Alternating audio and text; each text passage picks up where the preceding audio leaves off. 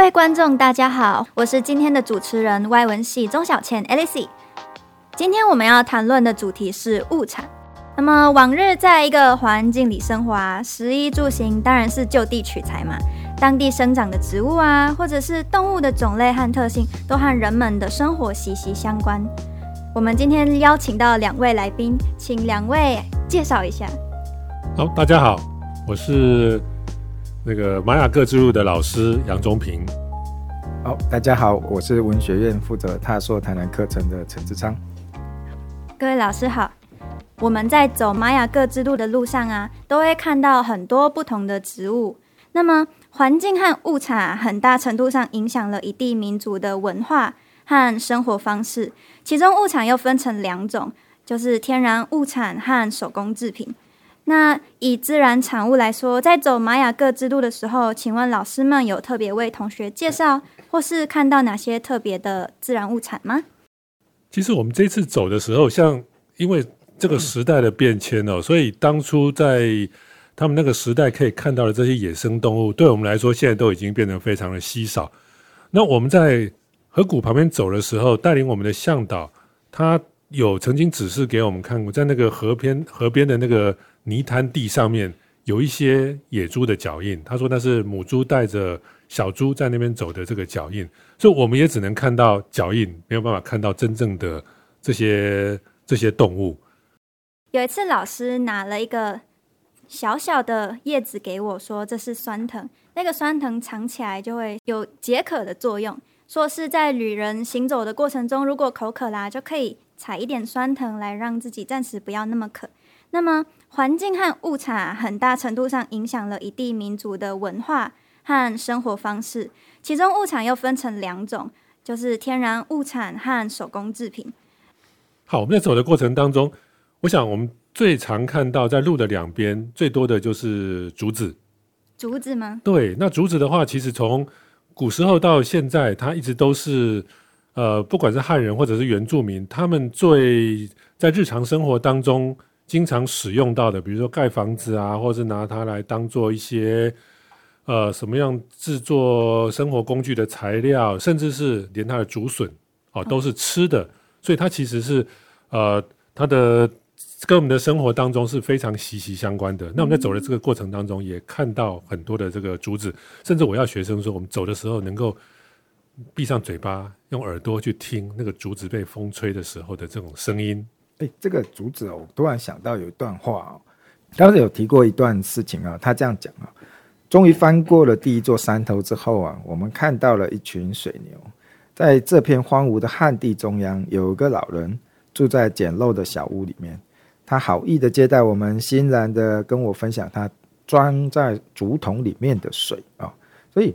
诶，这个事情啊，似乎竹子在这一个地界上的使用啊，不只有居住嘛，哦，可能还有在饮食，然后用来当器物这件事情。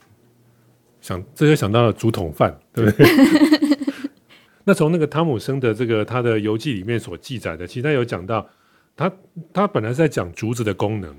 哦，然后他讲说，这个这个猪肉干是吊着风干，所以他说屋顶上垂挂着几根带刺的竹筋，上面吊有猪肉干以及一些类似的食物。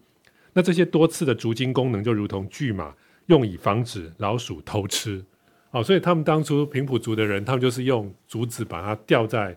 哦吊在这个高高处，然后竹子上面的那个刺就刚好防止老鼠去偷吃那个肉，所以这个就是另外一种风。风干的一个处理方式。老师们，老师这一次走马尔各之路走出去，呃，看的东西应该也很多，而且你们似乎有个目标性嘛，哈，想要跟着马尔各的这个呃路径走，所以，呃，老师们吃了什么会蛮好奇的。呃，其实我们在走的过程当中，比较特别的就是我们在甲仙那边，哦，在甲仙，呃，当我们走完了白云仙谷回来以后，那呃，他们就帮我们准备了所谓的猎人餐。那猎人餐，他们其实就是用当地的一些食材。我们知道甲仙它其实很有名的就是芋头，所以我们去那边都会吃芋头冰。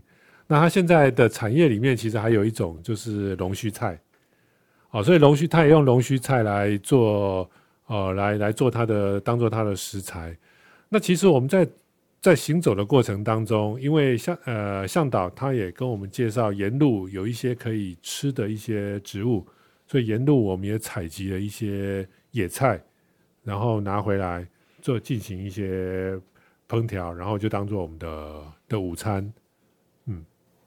哎，吃的什么？小倩还有印象？你们吃的什么？我们吃了，你是说猎人餐吗？不一定啊，这一整路上应该吃对你们来讲应该有蛮多新奇的吧？有没有？有啊，我们先是吃了山芙蓉，然后还有那个罗氏盐夫木嘛，它是叫盐夫木对不对？就是一大串很像葡萄，但是又很对，咸。咸咸酸酸的。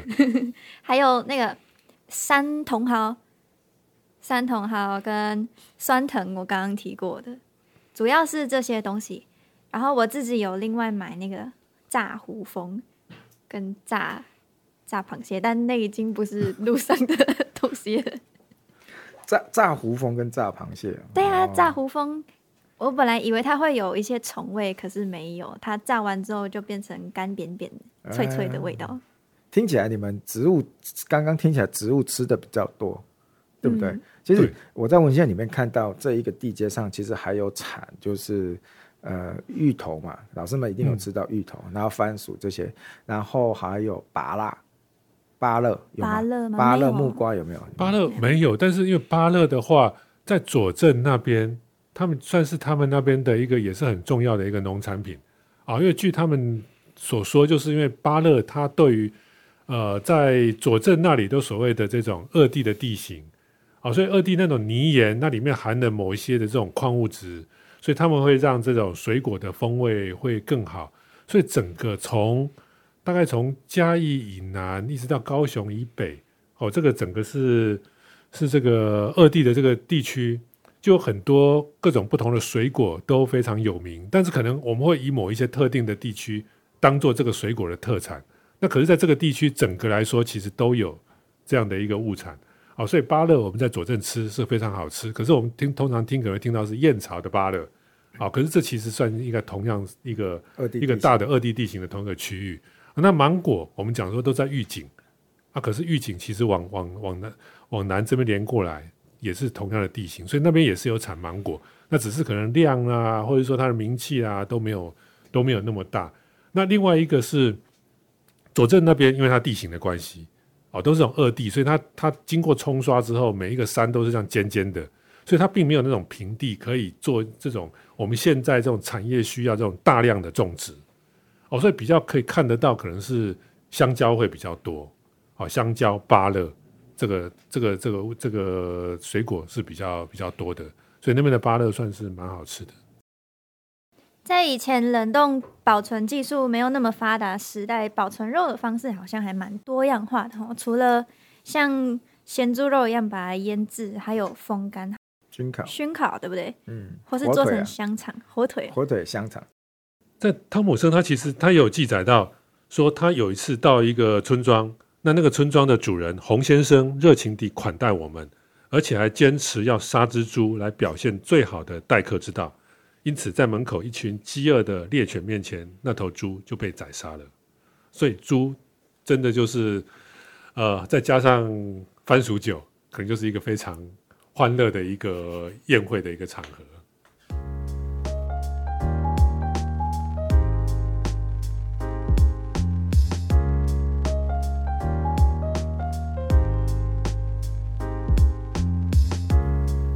不同的地方饮食各具特色，从里面我们还可以观察到当地环境、文化和时空的不同。如果在吃的时候去稍微想一想那个食物和当地的关联，相信也是一种乐趣。